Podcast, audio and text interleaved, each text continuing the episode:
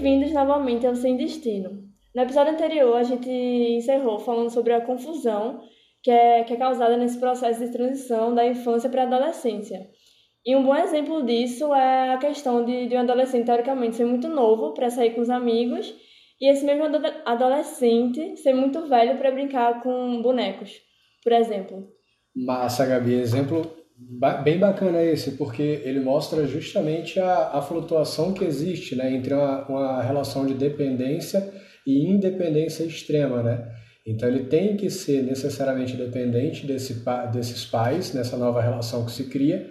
sendo que ele ao mesmo tempo continua é, é, dependente ao bel prazer dos pais. Né? Acaba sendo os pais que criam essa, essa situação em que, definem, digamos assim, que tangenciam a relação em que o adolescente vai ou não poder se colocar como tal, como uma pessoa já em, em, em crescimento, em amadurecimento, né? Sim, é interessante isso porque para o adolescente atingir a maturidade, ele tem que aceitar que essa independência vem é, acompanhada da dependência, né? E para ser saudável é importante ter um equilíbrio entre isso. Massa, é sim. E essa, justamente essa, esse equilíbrio ele vai implicar no cuidado que os pais têm que ter. E isso é um ponto importante que o livro imagina. O livro foi escrito em 1981 é, e, e ele já abordava o problema do, do assunto ser visto só pela ótica do adolescente, mas não vê o, o lado dos pais, o que, que eles precisariam tomar cuidado, ter, ter, ter o devido cuidado para para não incorrer né, num erro num, que prejudicasse o desenvolvimento de seus filhos. Então, por exemplo, esse equilíbrio do, da dependência com a independência ele não pode pegar e romper para o lado da excessiva liberdade, por exemplo, porque isso vai ser tido para o adolescente, para a figura desse adolescente que enfrenta a, a construção de diversas identidades, em algo que se assemelha a um abandono. Né? Exato, Marcelo. E aí a gente entra em outro ponto na relação de severidade e uma certa violência que o próprio jovem pode experienciar em relação aos pais, justamente por ver que o filho está crescendo, está experienciando uma certa liberdade e começar a tentar reprimir isso. E isso, logicamente, só vai criar uma distância e agravar os tantos conflitos que o jovem já tem com os pais ao longo dessa adolescência. Sim, e, e o interessante disso, Rafa, é que no, com, esse, com esse distanciamento, imaginar o abismo que você coloca a figura do adolescente quando justamente no momento que talvez ele mais precise de, de uma aproximação ao invés de um distanciamento, porque a, a, o mundo adulto, ele ao mesmo tempo que é desejado pelo adolescente, ele também é temido. O adolescente tem medo dessa perda definitiva da condição de criança, desse afastamento do, do direito de brincar do que ele quiser sem um, um, uma adjetivação de que isso é algo bobo, algo besta. É, ele tem esse medo e ela, ele, ao mesmo tempo, tem o desejo de, de ir acompanhando aquela figura do, do, do pai ou de algum outro indivíduo que ele tome como, como herói, talvez, como ídolo para ele e que possa justamente delimitar assim, o, o que, que é o, o desejar ser desse adolescente, né?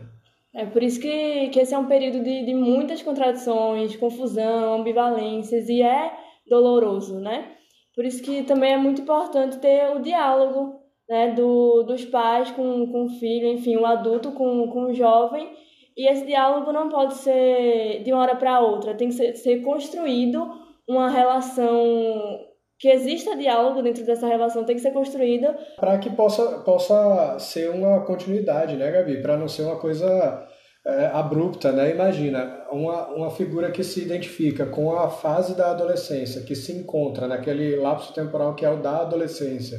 que é, seria aí em torno dos 12 anos, iniciado até os 18, por exemplo, como diz o, como prevê o Estatuto da Criança e do Adolescente.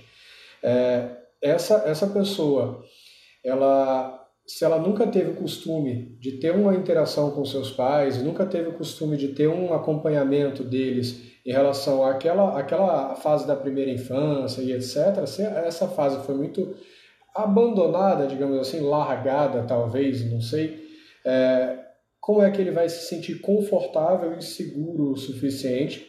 para chegar na fase da adolescência e entender que nesse turbilhão de informações, nesse turbilhão de identidades, nessa flutuação toda que ele vai enfrentar nesse momento de vida, pode ser com, é, é, compartilhado com, com a figura do, dos pais dele, do, das pessoas que estão nessa, nessa parte de criação. Vai trazer uma insegurança muito grande. E aí a importância disso que tu falou, o diálogo entre o, pai e a mãe ou, ou a avó, a pessoa que cria essa criança, ela tem, ele tem que iniciar, como, como o autor também bem aponta naquele primeiro capítulo, ele tem que iniciar desde a fase bebê dessa pessoa para não, não, não ter essa mais essa dificuldade que é do acesso ao diálogo. E essa figura de, de, do mais velho como autoridade acaba atrapalhando isso, por isso que é importante construir uma relação de, com diálogo por, até por medo do, do próprio adolescente de, de ir falar, de ir conversar com o mais velho, porque no, normalmente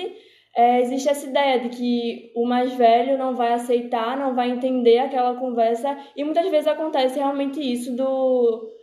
dessa falta de compreensão. É, e, e nisso, né, Gabi, é, é legal a gente lembrar o seguinte, que ao mesmo tempo que essa criança tenta romper a barreira, a, na verdade o, o, a, a, o grude de ainda estar numa parte infantilizada e tentando construir aquilo, aquele futuro da parte já desenvolvida, amadurecida, é, você encontra essa criança que, que é, um, é um como, como o autor bem, bem coloca, é um receptáculo propício né, para receber todos os conflitos dos outros e, ele vai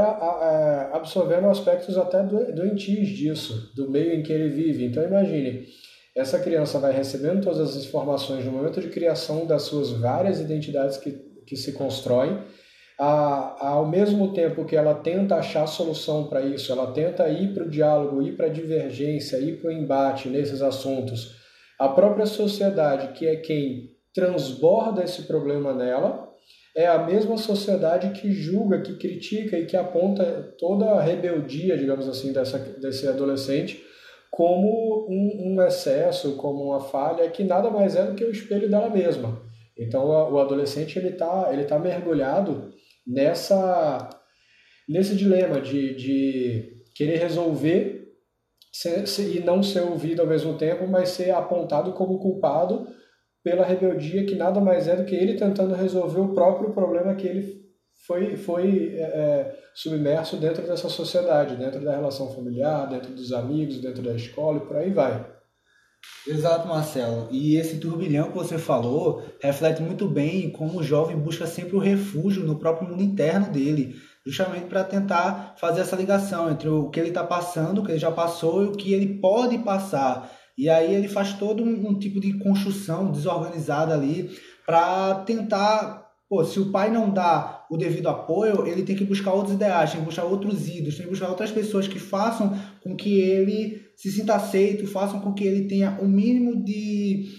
de, de um lugar de fala que muitas vezes você não tem. Como meus colegas aqui falaram, você não tem muita autoridade em casa, você não tem independência dentro de casa, você só tem independência para o que é de valor para os seus pais. Então você é obrigado a perder aquela identidade infantil e ainda enfrentar uma nova realidade onde você não tem um lugar de fala, onde você não pode expressar seus ideais com firmeza, com convicção. É, e, e legal, Rafa, é o seguinte, o adolescente ele acaba não tendo, é, não querendo ser determinados adultos. E aí um grande problema que, que se identifica no livro é isso. Quando o pai, ele ao invés de aproximar, distancia, ele pode acabar sendo a figura de adulto que o adolescente não quer se espelhar, não quer ser. E nisso, ele, esse adolescente ele vai, vai procurar por outras figuras que ele identifique como, como ídolo, como uma figura adulta é, referendável, uma figura adulta que, que a ele importa e agrega ser, se parecer. Né? Então, assim, é, é difícil, esse momento da adolescência acho que é muito difícil, porque ele começa a ter o poder de, de ir para o embate, ele começa a ter o poder de argumentação muito bem definido estruturado, melhor até do que aquele inicial percebido na fase ainda infantil. Ele começa a, a, a, a embasar a justificativa dele, a opinar, a principalmente discordar, mas isso acontece numa fase de tamanho turbilhão que, que e uma flutuação tão grande da, das identidades dele que o próprio pai não vai saber muitas vezes lidar com isso. E ao invés de, de escutar, de, de talvez ter até uma, uma certa empatia por aquilo, por aquelas opiniões que estão sendo construídas e sendo formadas,